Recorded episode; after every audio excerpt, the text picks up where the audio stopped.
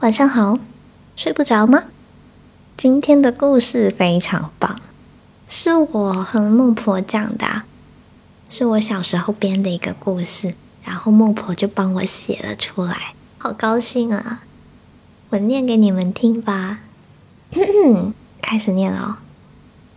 在很久很久以前呢，那个时候白无常只有五岁，胖到快要压线地球的白无常和他的弟弟，突发奇想要去月球看看。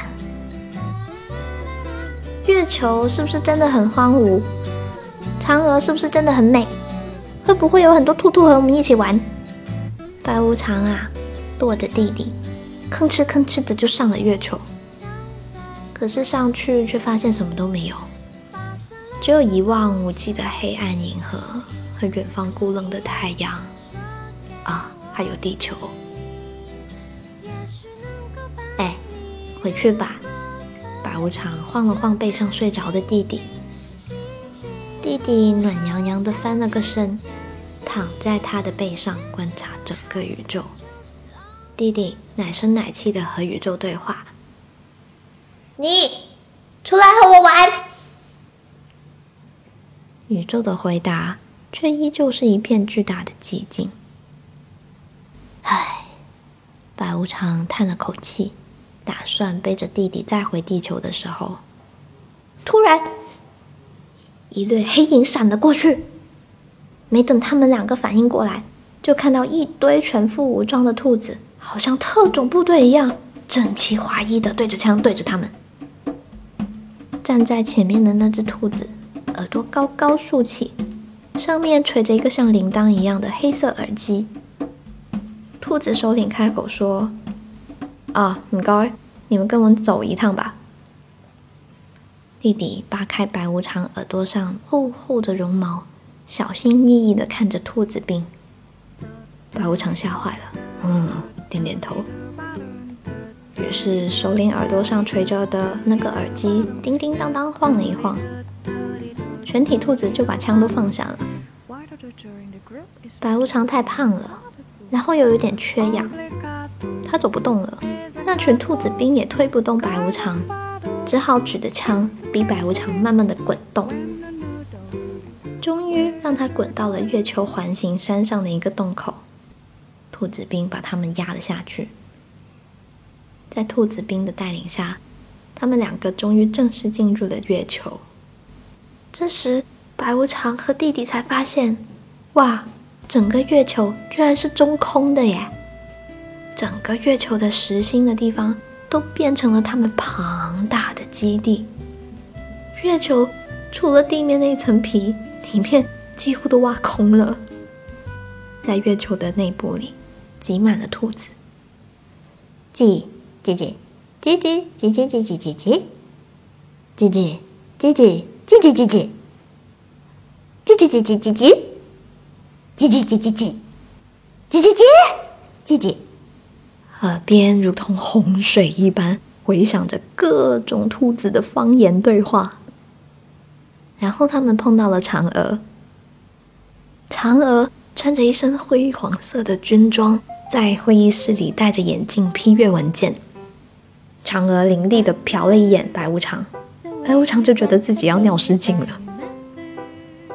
嫦娥推了推眼镜，喝了一口胡萝卜叶茶，又低头刷刷签了几个字，然后看着他：“你，白无常。”白无常惶恐的点点头：“ 哼你们来干什么？”嫦娥的眼睛片反了反光：“我、我、我，我们来看看月球，想说看看你，嗯。”还还想看看兔兔，白无常的声音越来越轻。嫦娥捧起茶杯，喝了一口茶，嚼了嚼胡萝卜叶，把钢笔塞进胸前的口袋，飒爽的起了身：“跟我来吧，我带你们去参观基地。”白无常就跺着弟弟，屁颠屁颠的跟着去了。当年嫦娥和玉兔刚到月球不久。玉兔就开始繁殖了，但是一个不小心繁殖太多了。由于怕被天庭发现，嫦娥呢就带着兔子群开始往月球中心挖地造房子。没想到兔子繁殖的越来越多，住房问题倒是解决了，吃饭又变成了问题。嫦娥啊，就把吴刚派去开垦一个荒芜的星球。吴刚在上面种满了胡萝卜，那颗星就是人们说的火星。温饱问题解决了之后，新的问题又出现了。啊，食堂的菜特别单调。你翻开食堂厚厚的菜谱，发现里面写满了红焖胡萝卜、清炒胡萝卜叶、酱腌胡萝卜皮、凉拌胡萝卜根、胡萝卜包胡萝卜、胡萝卜花酱、炖胡萝卜筋。久而久之，兔子们也觉得吃的好腻啊。嫦娥。于是把吴刚派去开垦另外一个荒芜的星球。吴刚兢兢业业，在上面种满了土豆。那颗星，你猜是什么星啊？对啦，就是我们在说的土星啊。这样一来，吃饭的问题很容易就解决了。菜式的丰富性呢，也暂时解决了。但是没过多久。就发现兔子繁殖的太多了，已经到了即便把整个星球挖空都不够用的地步了。嫦娥说：“正好你们来了，给你看一下我们内部的法律制度吧。”嫦娥一边拎起一只兔子，一边捏着那只兔子的前爪修自己的指甲。今天这只兔子早上偷了隔壁兔子的炸胡萝卜片。嫦娥面无表情的推了推眼镜，所以我们要给他惩罚。这时，白无常他们看到月球上的一个环形山的洞口，咦，咔嚓，对准了地球。原来，嫦娥把月球上的环形山全部都改造成了大炮，洞口直接对着地球哎。而那些犯了错的兔子。就会被大炮“噗”打到地球上面去，因此也造成了一点误会。比如说，嫦娥把这只倒霉的兔子塞进大炮，然后拍拍手，三、二、一，发射！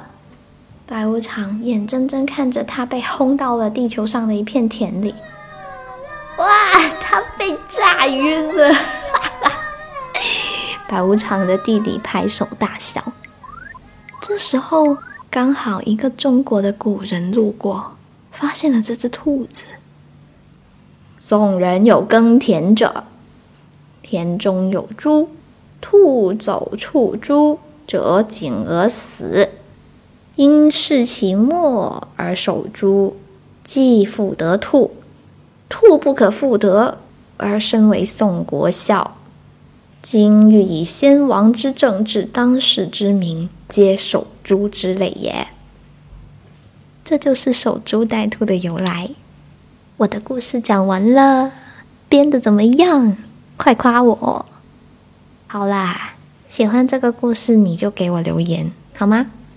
啊，总之想看文字版的故事呢，你就来 Storybook 二零一二微信号。晚安。